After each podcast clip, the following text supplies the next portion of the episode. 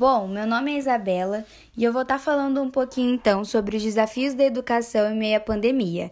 Já não é novidade para ninguém que nós estamos de quarentena e passando por um período difícil. É, nossas aulas presenciais foram tiradas, né? Nós estamos tendo aula agora de forma remota. E é um novo método para todos. Todos estamos tendo que nos acostumar, aprender novas técnicas e dominar novas práticas.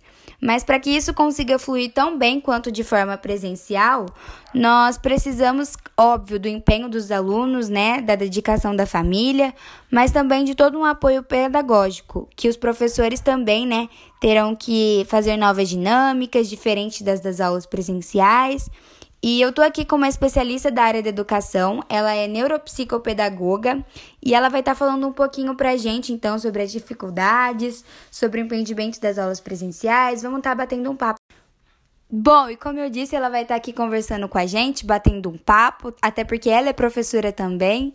Então ela vai estar tá falando um pouquinho das dificuldades que os professores têm passado. Olá, pessoal! Meu nome é Damaris e eu gostaria de falar um pouquinho sobre o impedimento das aulas presenciais. Bem, como todos já sabem, o impedimento das aulas presenciais alterou drasticamente a rotina das escolas de todo o país. E com isso, os professores precisaram se reinventar por meio da tecnologia, que é o que nós encontramos para continuar esse aprendizado entre os alunos. Com essa nova estratégia tecnológica, em que as aulas antes eram administradas presenciais, foram separadas por uma tela. Ah, e com essa separação surgiu vários desafios, tanto para nós, os professores, quanto para os alunos. Surgiu a necessidade do professor lidar com essas novas tecnologias, computadores, equipamentos de filmagem e o acesso ao mundo virtual. Vou confessar que nesse período de pandemia eu tive que me familiarizar com várias tecnologias que até então eu não tinha conhecimento. E de forma muito rápida, em questão de dias, eu estava sendo cobrada a fazer vídeos e a entender plataformas digitais. Nessa nova fase de adaptação, alguns profissionais estão em dificuldades para administrar os seus conteúdos, visto que a escola é o lugar onde, além das disciplinas, aprende-se também a socialização, em que está sendo muito afetada nesse momento. E os professores estão se dedicando para fazer essa ponte entre professor e aluno. É isso aí, pessoal. Bom, como a Damaris disse, né? Muito obrigada, Damaris, pela sua presença. É, nós estamos tendo né, dificuldades não apenas para os alunos, mas também para os professores. Se nós já estamos achando difícil, imagine eles que precisam produzir conteúdo, é, procurar matéria, tentar gravar. Às vezes a gente fica tentando procurar uma parede boa em casa, que não tenha nenhum rachadinho, que esteja pintada certinho para conseguir gravar. E tudo isso tem dificultado muito.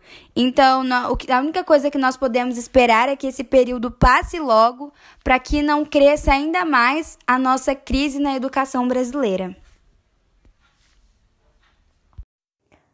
Olá, quem está falando aqui é a Livinha e eu vou falar um pouquinho sobre os desafios para as instituições de ensino nessa época de pandemia que nós estamos passando.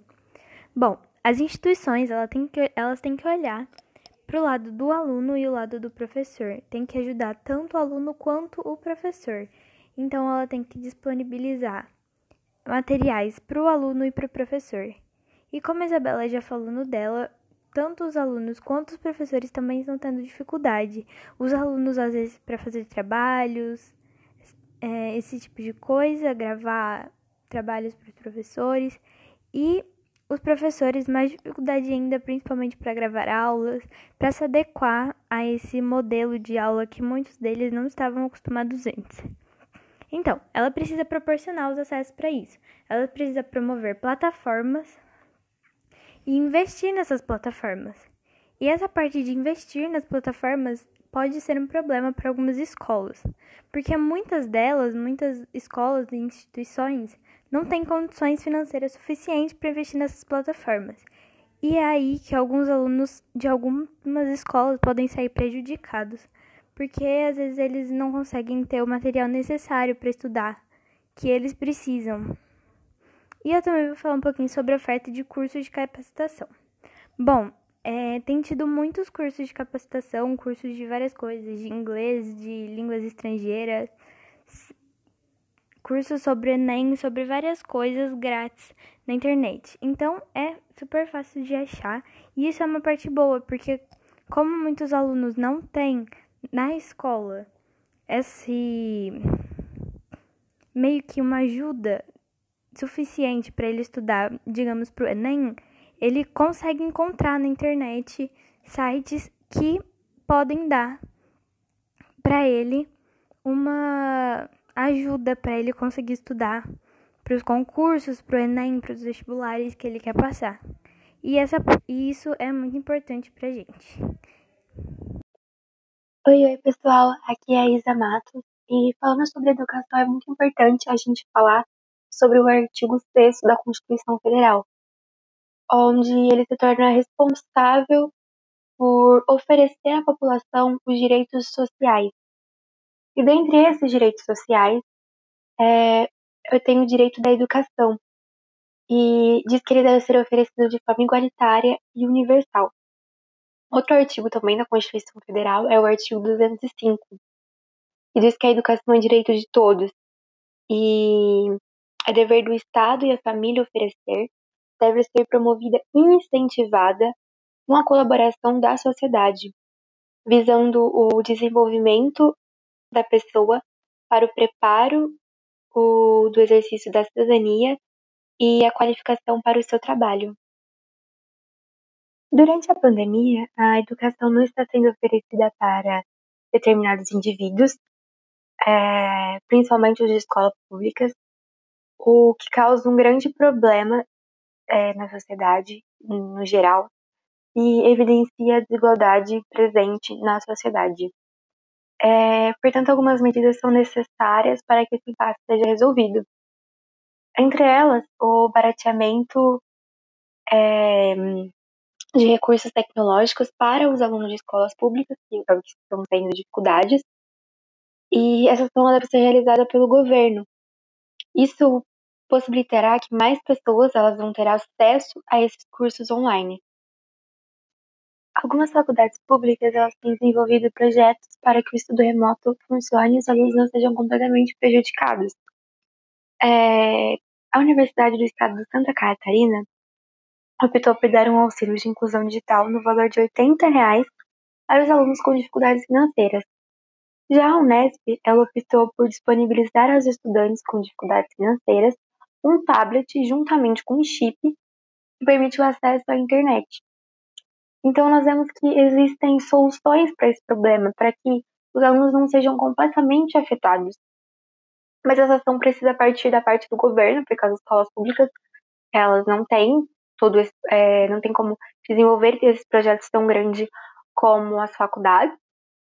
E precisa ocorrer um auxílio do governo para que os alunos não sejam completamente afetados e semestre ou até o ano não seja perdido durante esse processo que nós estamos. Bom, eu vou falar alguns desafios dos colégios públicos, né, da educação pública, e um dos desafios é a falta de infraestrutura. Em algumas escolas não tem o laboratório de informática para que os alunos possam ter um acesso mais amplo à internet. E com essa dificuldade de inserir a tecnologia na rotina do colégio, muitos alunos perdem o interesse na matéria e acabam não procurando o que foi apresentado em sala de aula. Uma consequência dessa é a evasão escolar, que consiste em um dos maiores problemas da educação. Ela também atrapalha bastante a formação de estudantes capazes, isso vai acabar atrapalhando eles na entrada do mercado de trabalho. A falta de livros e materiais didáticos também prejudicam o ensino. Muitas escolas não têm uma biblioteca que apresentam e que dê a oportunidade dos alunos conhecerem as principais obras da literatura, tanto nacional como mundial. O governo de São Paulo anunciou dia 24 do 6 que o retorno às aulas presenciais no estado está previsto para o dia 8 de setembro e que as escolas teriam apenas 35% da capacidade máxima de alunos. Com isso, os alunos estariam intercalando entre aulas presenciais e aulas online.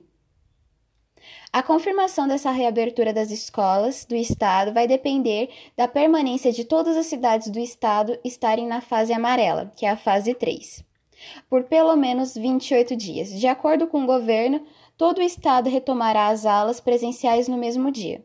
Na fase amarela de reabertura econômica, a liberação de funcionamentos de shoppings, bares, restaurantes e comércios com restrições.